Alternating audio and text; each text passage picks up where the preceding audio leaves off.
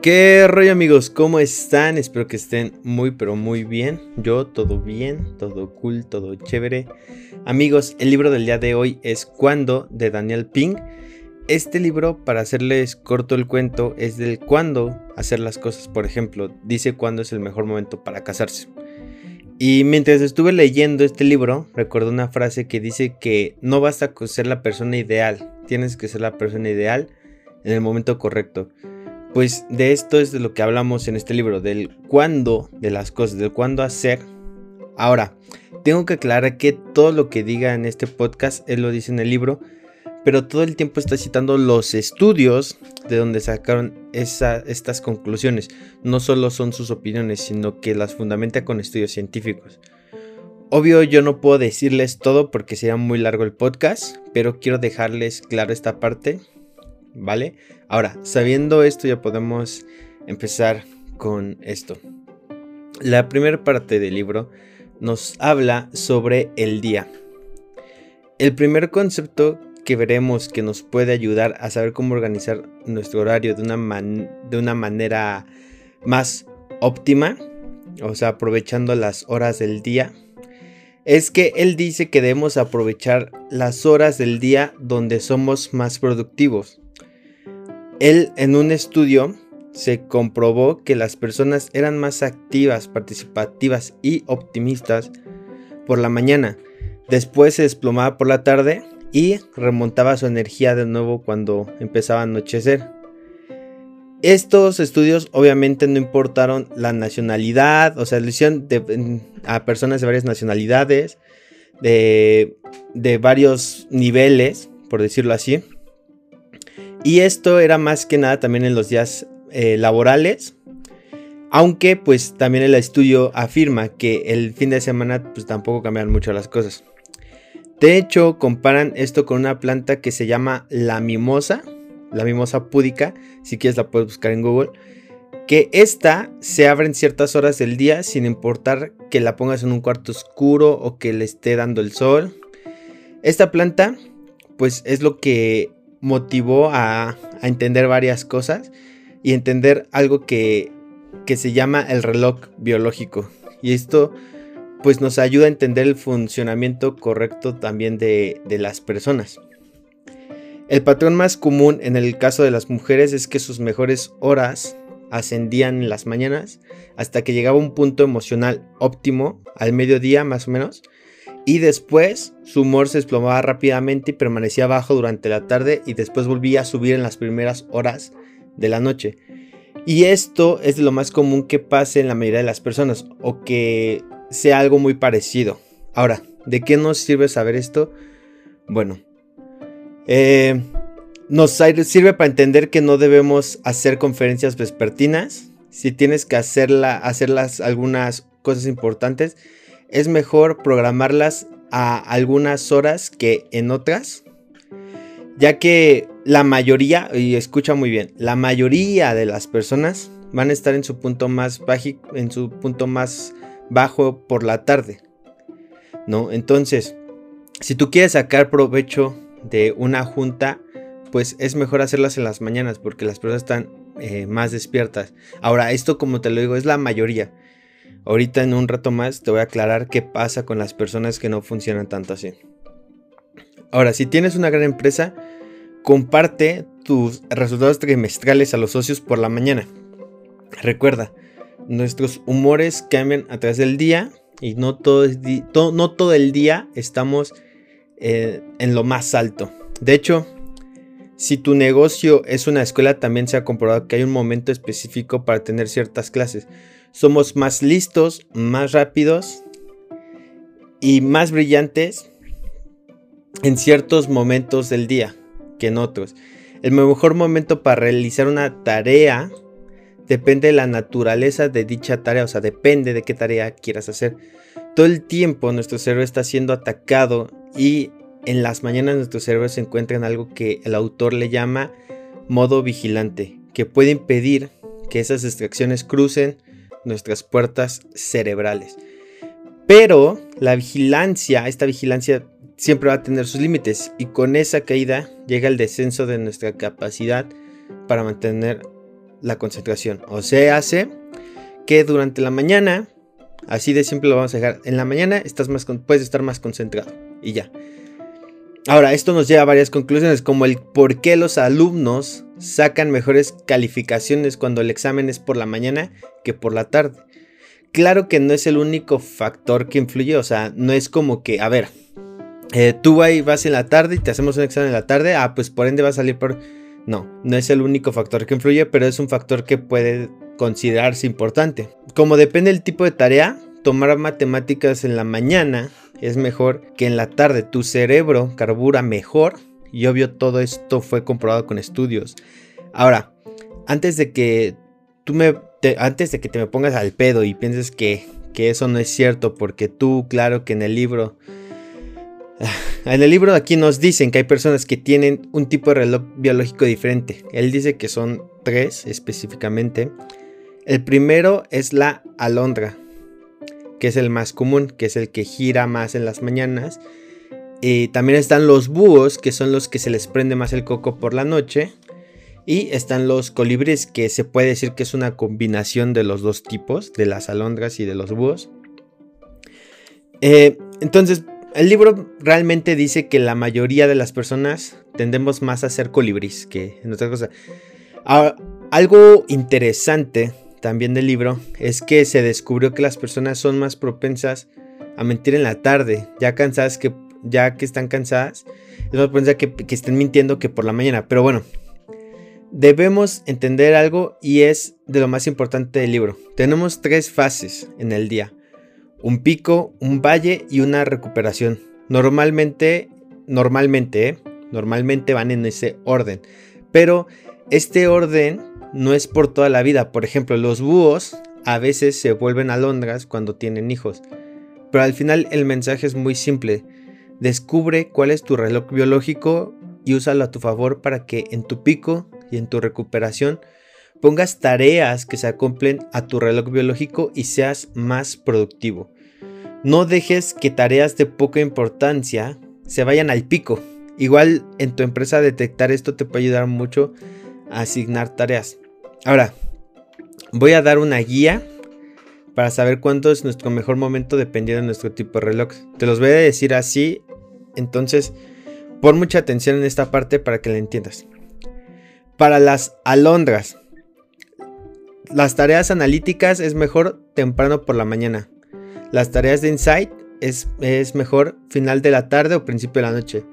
Para causar buena impresión es mejor por la mañana, digamos una entrevista de trabajo. Para tomar una decisión también es mejor temprano por la mañana. Para los colibríes, las tareas analíticas son mejores entre temprano y media mañana. Las tareas de insight son al final de la tarde y principio de la noche para causar buena impresión también en la mañana, igual que las alondras. Para tomar una decisión entre temprano y media mañana, más o menos. Eh, para los búhos, las tareas analíticas para el final de la tarde y la noche. Las tareas de insight por la mañana.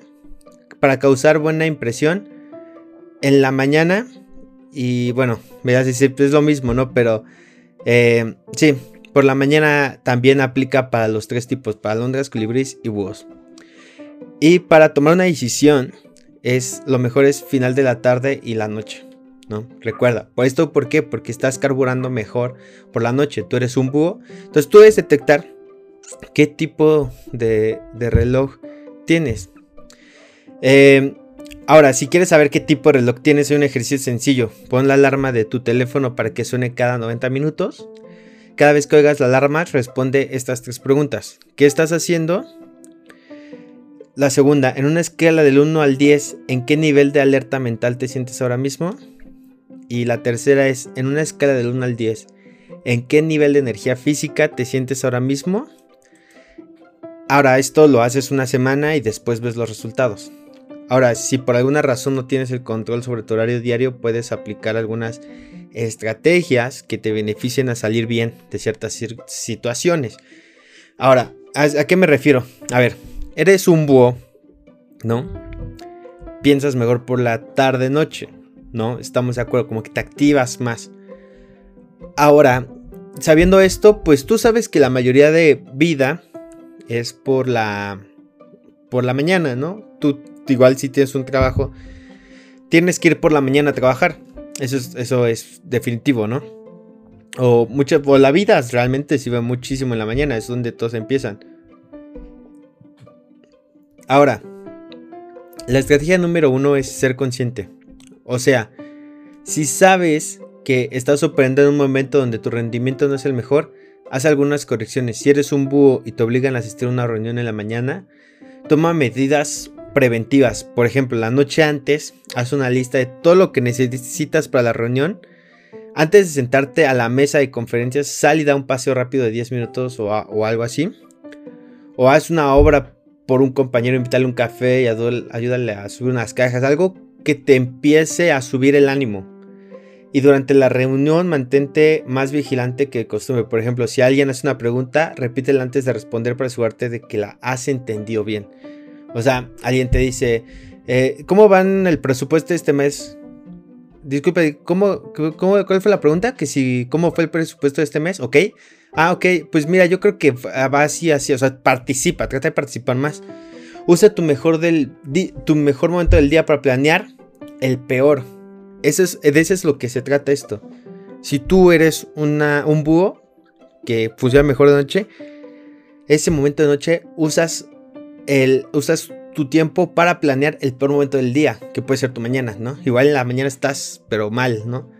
Entonces, de esa forma vamos corrigiendo, pero tienes que ser consciente de cuál es tu mejor momento. Ahora, la estrategia número dos es trabaja con los márgenes. En el caso de que no puedas controlar, las grandes cosas, quizás sí se pueda moldear algunas pequeñas.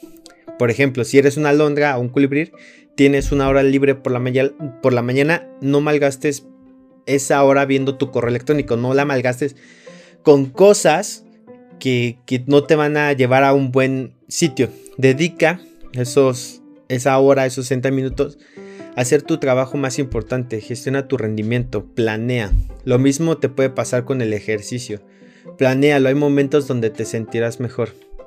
El autor también nos da algunos consejos para las mañanas. No te voy a dar su explicación, pero sí que si quieres buscar el por qué en Google te va a aparecer la razón.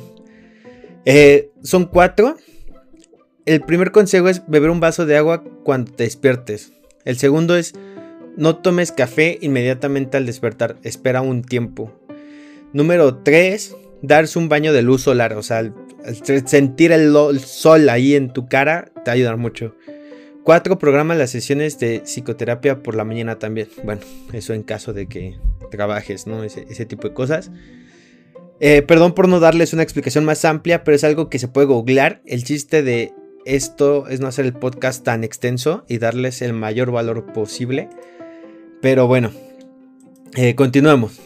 Ahora, en muchos trabajos como en los hospitales, se comprobó que la hora del valle hay más gente que muere por pequeñas cosas. Es más probable que un empleado haga bien su trabajo en la tarde que por la mañana, justo en el valle. Y aquí hay algo que nos puede ayudar en nuestra empresa que son las pausas. De hecho, lo que decíamos hace rato de los exámenes hechos en la tarde salen peor se puede arreglar. Se comprobó que si los estudiantes tomaban una pausa para comer, jugar o platicar, las calificaciones no bajaban. Y eso comprueba lo importante que son las pausas.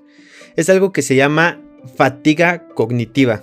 Alargar los días de clase o de trabajo están justificados solo, solo si se añaden pausas.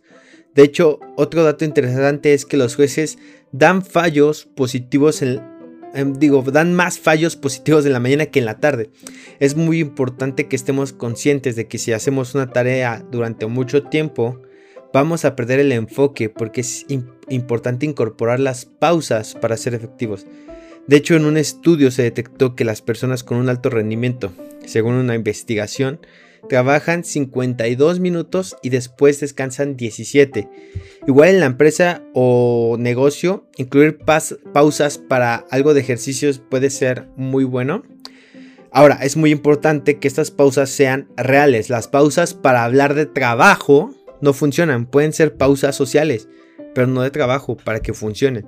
El chiste es quitar el estrés y no agregarle más, más, más estrés del que ya tienes. Otro de los puntos importantes con el que estamos muy relacionados es la comida. Las pausas para comer, dicen los investigadores, proporcionan un marco de recuperación importante para promover la salud ocupacional y el bienestar.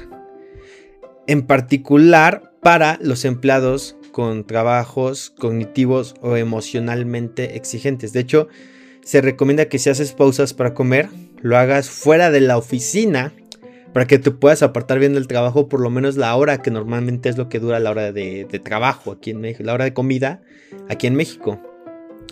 Otro punto importante es que también nos puede ayudar y de hecho según yo ya hay empresas que lo hacen, son las siestas en el trabajo. O sea, las siestas en el trabajo nos pueden ayudar a mejorar el rendimiento cognitivo y mejorar la salud mental y física. Em, ejemplo que nos da eh, aquí en el libro es el de los policías italianos, que mejorando cuando se les dejó tomar siestas pequeñas, y claro, estas, es importante que las, que las siestas sean pequeñas, digamos entre unos 10 y 30 minutos. Es lo ideal de ese tiempo pueden si bueno si lo que pasa es que si tú rebasas digamos tú te echas una siesta de dos horas puede salir contraproducente porque pueden ponerte en un estado adormecido lo cual te va a quitar la efectividad. Que te, o sea, tienen que ser siestas pequeñas, las siestas largas, pues te van a quitar energía, ¿no? En lo que te recuperas, porque si tú te recuperas unas siestas de, de dos horas, y seguramente ha pasado, o sea, si una siesta de dos horas, eh, estás adormecido y te vas a tardar más en regresar a lo que estabas. Cambio una siesta de 10 minutos como que dices, ay, me eché una siesta de 10 minutos y como que desperté. Seguramente te ha pasado. Entonces es importante que las siestas sean pequeñas, no sean siestas largas. Ahora vamos a pasar con la segunda parte, que es comienzos, finales y mitades. Pero bueno, ya. Em, ahora, en la segunda parte del libro veremos también que el tiempo en que hacemos las cosas es importante, ya sea al comienzo, a la mitad o al final. Esto es muy importante. De hecho, hay estudios que demuestran cómo las personas que se graduaban de la universidad en recesión les iba mucho peor que las personas que se graduaban en buenos tiempos. Igual él dice que si a ti te tocó graduarte de la universidad en una recesión, no es el fin del mundo, si es tu caso, pero uno tiene que ser consciente y entender las situaciones que le tocaron para saber cómo encararlas de una mejor eh, forma el primer concepto de esta parte es el empezar de nuevo. Y aquí vamos a hablar de un punto que es de los más interesantes y funcionales del libro, que son los puntos de referencia temporal. Estos nos ayudan a tener mejores comienzos. Eh, comienzos. Esto tiene que ver con cosas como que al inicio del año mucha gente se inscribe al gimnasio. Esto es porque usan el inicio del año como un punto de referencia temporal. Claro que ya a medio año la mayoría de personas que empezó al inicio del año ya no van. También hay puntos de referencias temporales que te detienen. Por ejemplo, si es un día, si es día de tu cumpleaños y ese día rompes la dieta y el ejercicio estás en un peso estable, eso te va a hacer ya no sentir que es necesaria la dieta. Lo que en algún momento te va a regresar al sobrepeso. Se me, se me hace interesante este análisis de cómo nosotros nos saboteamos sin ni siquiera darnos cuenta. Hay dos tipos de referencias, sociales, como es el año nuevo o el inicio de mes, y las personales, como nuestros cumpleaños. Pero, ahora, con esta información, nosotros podemos generarnos nuestros propios puntos de referencia temporales. Ahora, hay puntos de referencias naturales. Si una empresa arrancó mal un trimestre, lo natural es que tomen el inicio del siguiente trimestre como punto de referencia. Pero para esto igual y falta mucho. Y lo mismo pasará con tu peso. Por ejemplo, si te esperas al inicio del siguiente mes estando a la mitad, son 15 días de seguir engordando y no conseguir resultados. Podrías en lugar de, de eso darte 3 días. Por ejemplo, en 3 días cumpleaños mi novia. El día después le vuelvo a dar con todo y recortas de 15 días que te vas a tardar al principio, lo recortas a 3. usas esos puntos de referencia. O sea, ya estás generando tus propios puntos de referencia para lograr tus objetivos. Ahora, ¿cuál es el objetivo de esto? El objetivo es que como humanos no somos perfectos y siempre van a existir los inicios accidentados. Y esto nos da la oportunidad de recuperarnos de los inicios que no salieron como nosotros esperábamos. Otro concepto del que debemos ser conscientes es que según estudios, el momento donde te gradúas es importante. O sea, que las personas que se gradúan de la universidad en recesión tienen empleos con sueldos más bajos y empezar más, más abajo hace que en general en su vida profesional no alcancen ciertos niveles o ciertos puestos tanto como los que inician su vida laboral en un buen momento. Ahora, no quiero que uses esto como excusa, hay que ser conscientes de nuestros momentos para saber cuál es la estrategia ideal para nuestra vida. Que claro, varía de persona en persona, pero si quieres llegar a ser director de una empresa y empezaste en un mal momento, tu estrategia no será la misma que la persona que entró cuando andaba en un buen momento a la empresa. El cuándo es importante, hasta para formar una familia. Si te esperas a que tengas una vida económica estable antes de tener hijos, los niños que son formados en hogares con más recursos crecen más estables, aparte de que los niños crecen con más salud y con mejor aprendizaje, lo que da más herramientas para tener un mejor futuro para tus hijos, definitivamente una de las formas de, de recuperarse es lo que el autor llama un premorte. Esto se refiere a que antes de que un proyecto muera, nos debemos imaginar qué es lo que puede salir mal para estar preparados para esto. Cuando un proyecto después de cierto tiempo no está funcionando como, como tú te lo imaginas, te reúnes y le dices a tu equipo qué salió mal y ya ellos te sugieren algunas respuestas. Puede ser que la tarea no estaba claramente definida o lo hacían muy pocas personas o demasiadas o peor, las equivocadas. También puede haber muchas causas. Más que nada yo lo traduciría en ser conscientes de que las cosas pueden salir mal, como pueden salir mal para poder tener estrategias en contra de eso. Ahora, hay algunas cosas aquí importantes que también debemos tener. Eh, son como, más que nada, son como tips, ¿no? Son como tips que responden a la pregunta ¿cuándo nosotros deberíamos ir en primer lugar? ¿No? Son unos tips que nos dan situaciones donde deberíamos buscar siempre ir primero. Por ejemplo, si estás en una votación, los estudios dicen que normalmente es más probable que gane el primer nombre de la papeleta. Eh, Segundo tip, si no eres la opción por defecto, por ejemplo, si estás compitiendo contra una agencia que ya tiene la cuenta que pretendes conseguir y lo, contrario pasa si eres la opción por defecto, te, conviene más ir al final. Tip número 3. Si si hay relativamente pocos competidores, pongamos 5 o menos, ser el primero te puede aprovechar, te puede ayudar a aprovechar las ventajas del efecto primacia, que la tendencia que muestran las personas de recordar el, primer elemento de una serie que los siguientes, o sea, eso es a lo que se refiere. Y lo contrario pasa cuando hay muchos competidores, te conviene más ser de los últimos. O sea, aquí te lo voy a explicar de otra manera para que lo entiendas mejor.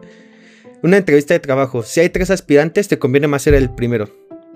Si hay 20, 30 aspirantes para el mismo puesto, te conviene más ser de los últimos. ¿Va? Eso es a lo que se refiere. Eh, y de hecho, el tip número 4, pues también es prácticamente eso, ¿no? Que si te van a hacer una entrevista de trabajo, te enfrentas a varios candidatos fuertes, pues también puedes ganar alguna ventaja siendo el primero. ¿Por qué? Porque tendemos más a recordarlo primero. Ahora, claro, a ver, es claro que es un, como lo dije de casi al principio, es un punto que te debes tomar en consideración, pero no es el único factor que influye, ¿ok? ¿Vale? Igual pasa si te encuentras en un entorno incierto, es mejor ir al final. Por ejemplo, si hay muchos malos candidatos y no tienen como, no, la gente no tiene como una idea de quién puede ganar, o sea, como que dicen, pues todos son igual de buenos o todos son igual de malos, es mejor eh, ir al final. Como te das cuenta, este libro nos sigue hablando del cuándo en todos los aspectos y, y, y cómo el cuándo es importante hasta para saber cuándo hay que casarte. Hay estudios que te dicen cuándo es la mejor etapa para hacerlo. Que es pasada, de hecho es, imagínate, muchas personas se casan como a los 25, 25, entre 25 y 30. Y los estudios, la ciencia dice que la mejor edad es a partir de los 32 o a los 32. Es, es cuando hayas terminado tus estudios. ¿Por qué? Porque entre más estudiado, menos propenso serás a divorciarte. Imagínate. Igual nos dicen que somos menos propensos a divorciarnos si nuestra relación de noviazgo duró tres años o más en vez de solo unos meses. Entonces, imagínate, qué interesante, ¿no? Eh, como las, hasta las... Yo, y yo fíjate, yo juego mucho a eso. De decir, bueno, a ver, claro que hay una razón de por qué las personas que se casan más rápido, pues, duran más tiempo, ¿no? Porque al final de cuentas, eh, igual y, no, no les gustaría mucho, no le gusta mucho escuchar esto, pero el casarte con una persona nos rompe a los seres humanos uno de los miedos más primitivos, que es el miedo a estar solos. ¿No? El, realmente el casarte no es nada, o sea, para la naturaleza no es nada. El casarte es un papel que te une a una persona, que te está diciendo, estás, tienes un compromiso con esta persona. Pero sin el papel también podrías hacer el compromiso, no necesitas el papel, ¿sabes? Pero claro, hay una psicología detrás de todo y, lo entiendo, ¿no? Pero es interesante pues saber cómo, cómo la ciencia también nos ayuda a saber cuándo es la mejor etapa para casarnos. Ahora, no es el único objetivo, no es, el, no es el único, lo único que afecta, ¿sabes? O sea, si eres, si pones el cuerno, aunque te hayas casado a los 32, pues, probablemente te vayas a divorciar, ¿no? Entonces, pues, solo quiero aclararlo, ¿no? Porque no se lo tomen tan literal. Ahora, eh, vamos a hablar de las mitades. Cuando estamos a la mitad de cualquier cosa, es, es muy común que cuando nosotros estamos a la mitad, nuestro interés se adormezca y también nuestro, nuestro progreso se va a estancar. Aunque también hay otras veces cuando llegas a la mitad, que la el llegar a la mitad de un proyecto nos puede motivar. Y el autor a esto le llama el, el bajón y la chispa. De hecho, en la vida en general también pasa. Conforme van avanzando de edad, los sueños se van desvaneciendo y dejas de esforzarte por lo que querías. Y nos hundimos a la mitad porque somos unos pésimos procrastinadores. No somos conscientes de que nuestras mitades pueden ser muy malas y que nuestro desempeño bajará. Pensamos que todo el día vamos a poder estar en chinga y el primer paso es simplemente ser conscientes de ello. Si la caída intermedia es inevitable, solo saberlo va a aliviar parte del dolor. Al igual saber que ese estado de ánimo no es permanente, también nos va a aliviar el dolor. Si somos conscientes de que probablemente que nuestros estándares se hundan en el punto intermedio, saberlo nos puede ayudar a atenuar estas consecuencias. Al final de cuentas, es lo mismo. Ser conscientes de, de cómo nos puede afectar esto. Ahora, como dijimos, cuando causa chispa, la mitad está bien, pero cuando el medio trae un bajón, hay tres cosas que se pueden tomar en cuenta. Primero, ser conscientes de los puntos intermedios. No hagas como que no existen. Segundo, úsalos para despertarte. Ya consciente, puedes usarlo a tu favor. Tercero, a la mitad, imagina que vas por detrás, pero solo un poco. Esto te va a ayudar a activar tu motivación y quizás te pueda ayudar a ganar un campeonato nacional. Ahora, para esto también hay algunas maneras que puedes hacer para despertar tu motivación durante un bajón a la mitad. Primero, establece objetivos intermedios.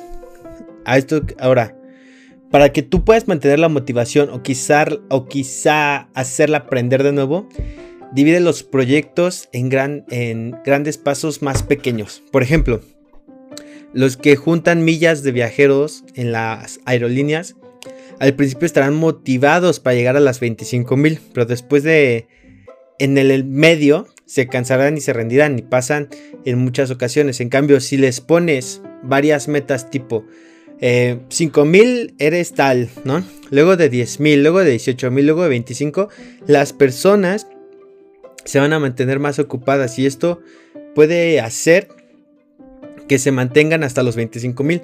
¿Por qué? Porque cada. Porque el tiempo en el que tú sientes la satisfacción de haber logrado algo es menor. Y eso te va a mantener a seguir. ¿Vale? Y esto también te puede ayudar con la pérdida de peso, con diferentes objetivos. Ya depende de cada persona y sus objetivos. Número 2. Comprométete públicamente. Tú te puedes comprometer eh, a lograr estos objetivos intermedios. Una vez que hayas establecido tus objetivos, moviliza el poder del compromiso público. Somos muchas, los estudios dicen que somos mucho más propensos a mantener un objetivo si hacemos que alguien nos pida cuentas. Una forma de superar un bajón es contarle a la otra persona cómo y cuándo quieres lograr algo. Número 3. Deja la frase a la mitad. Y esto se refiere a que, por ejemplo, si escribes un libro y terminas el trabajo de un día con una frase a la mitad, al siguiente día te darán ganas de completarla. Es el efecto, bueno, a ver si lo puedo pronunciar bien, pero es Seigarnik, algo así, que es una tendencia a recordar mejor las tareas inacabadas que las que están acabadas. Número 4 es no rompas la cadena, que esto se refiere a aprender a hacer las cosas con hueva. No siempre tienes que estar motivado. Si tienes, si tienes un calendario de ir al gym, por ejemplo, y tachas en tu, tu calendario cuando vas, tendrás más ganas de no romper esa cadena. Por último, número 5, piensa en una persona a la que le ayudará tu trabajo. Cuando te enfrentas a tareas difíciles, puedes conseguir motivarte preguntándote cómo va a beneficiar a otras personas lo que estás haciendo. El bajón de cómo puedo ayudar se convierte en la chispa del cómo puedo ayudar. Aquí abajo en la descripción te voy a dejar el método formación, conflicto y desempeño que me lo voy a saltar para hacer más rápido el podcast. Pero ahí lo puedes checar. Te sirve para organizar tu proyecto. Eh, pero bueno, como pueden ver, muchas de estas cosas que hemos hablado nos han demostrado que lo mejor que podemos hacer para combatir las diferentes fases de nuestra vida es ser conscientes que existen. Y lo mismo va a pasar en nuestra empresa. Y a partir de ahí, ingeniamos soluciones para combatirlas. Ahora, con respecto a los finales, pasa algo parecido a los inicios. La gente tiende a esforzarse más cuando está en los finales. Final de semana, final de una etapa, final de un proyecto. La regla dice que cuando recordamos un, acontecimiento, siempre asignamos un mayor peso al momento más intenso, o sea, el pico. Y a cómo termina, o sea, al final. De hecho, hay una teoría que no sé si llamarle teoría, que una vez leí que decía que cuando salgas con una niña, siempre pongas lo más divertido al final. Porque eso la va a sentir, la, va a hacer sentir que la pasó súper bien. En cambio, si lo pones al principio y lo aburrido al final, va a sentir que no se la pasó tan bien. Y así es como, como funciona. Y ya te estoy dando tips de ligue, ¿no? Pero bueno, sigamos. Lo chistoso de los finales es que estos van cambiando nuestro comportamiento. Por ejemplo, hay algo que se llama selectividad socioemocional, que en esta teoría es que nos damos cuenta que conforme vamos creciendo, que no necesitamos tener millones de personas a nuestro, a nuestro alrededor, sino solo las más importantes. Por eso, entre más creces, tenemos menos amigos, porque aprendemos a buscar la calidad. Las personas son cada vez más conscientes de que el tiempo se agota. Otra cosa curiosa es que cuando nos preguntan si queremos la noticia buena o la mala, primero normalmente escogemos la mala primero, porque sabemos que por muy mala, al final vas a escuchar la buena que nos va a hacer sentir mejor. La realidad es que al final vamos a escuchar las dos, pero para nuestro cerebro es importante que la buena noticia sea al final. Igual, por ejemplo, lo puedes aplicar con tus clientes. Por ejemplo, si tienes un restaurante, tener detalles gratis al final, cuando pagan la cuenta, hará que la experiencia de las personas sea más agradable. Por último, eh, la tercera parte que nos habla de sincronizar y pensar. Ahora, sincronizar es importante. Si una persona está teniendo un ataque cardíaco, es importante que los actores se sincronicen para poderlo salvar. Y aquí no voy a agregar mucho, solo que debemos ser conscientes de que nuestra de que nuestra organización y como jefe debemos ser el director de orquesta que entienda los inicios, las mitades y los finales, de tal forma que podamos sacar lo mejor de todas las personas. Para mejorar esos aspectos podemos hacer algunas actividades como cantar en un coro, correr con alguien, bailar o varias actividades. El autor sugiere este tipo de actividades para mejorar nuestra sincronización en general. ¿Vale? Hay tres preguntas que nos podemos hacer para verificar si el grupo marcha bien y cada semana se deben hacer. La número uno es, tenemos un jefe claro, sea una persona o alguna pauta externa, que inspire respeto, cuyo papel sea inequívoco y al que todos puedan dirigir su foco inicial? Es la pregunta número uno. La pregunta número dos es, ¿estamos fomentando un sentido de pertenencia que enriquezca la identidad individual, refuerce los vínculos y permita a todos sincronizar con la tribu? Número 3. Estamos activando la elevación, sentirte bien y obrar bien, que es necesaria para el éxito del grupo. Ahora, ya esas tres preguntas son las que tú tienes que hacer, ¿no? Entonces, si te das cuenta, todo el tiempo en el libro hablamos de cuándo, el cuándo, el cuándo, el cuándo, el cuándo, el cuándo. Y el autor lo decía al principio del libro. Eh, he visto muchos libros del cómo hacer esto, cómo hacer esto, cómo hacer esto, pero del cuándo hacer esto, nunca había leído un libro él. Entonces, por eso él dice hacer un libro de el cuándo, ¿va? Y bueno, amigos, esto es por todo, perdón, y esto es todo por el podcast del día de hoy. Espero que les haya gustado. No olviden seguirme en mis redes sociales. Si quieren agradecerme, les agradecería mucho si me mi Instagram, a mi otro canal de YouTube y bueno, a mis redes sociales. Eh, pues ahí igual hay algunas veces que me han mandado preguntas por ahí y las he contestado con todo gusto sobre libros y así. Ahora, eh, los libros, igual creo que en algún momento es importante aclararlo. Estos libros que normalmente leo y todo, o sea, yo pago suscripciones para tener varios libros, o sea, no los compro como tal. O sea, hay algunos que si no te voy a decir que, ay, no, no compro ninguno. Sí, pero son los mínimos. La verdad es que la mayoría compra algunos membresías para poder leer varios y así los leo, ¿vale? Pero bueno, este... Digo, no, no creo que se me olvide, pero por si se me olvida, recuerden que les voy a dejar en la descripción eh, lo de cómo organizar tus proyectos, ¿vale? Las fases, fase 1, fase 2, fase 3. Ahí las voy a leer. Obviamente, no, creo que no lo puedo dejar en Spotify o lo voy a intentar. Pero en YouTube definitivamente sí, ¿vale? Y en YouTube, pues por, monetización y todo eso, pues igual es más conveniente. ya saben, ¿no? Hay que, hay que ganar algo. Pero bueno, este... Muchas gracias por escucharme. Espero que se encuentren bien, que tengan un buen día o una buena noche. Y nos vemos a la siguiente. Bye.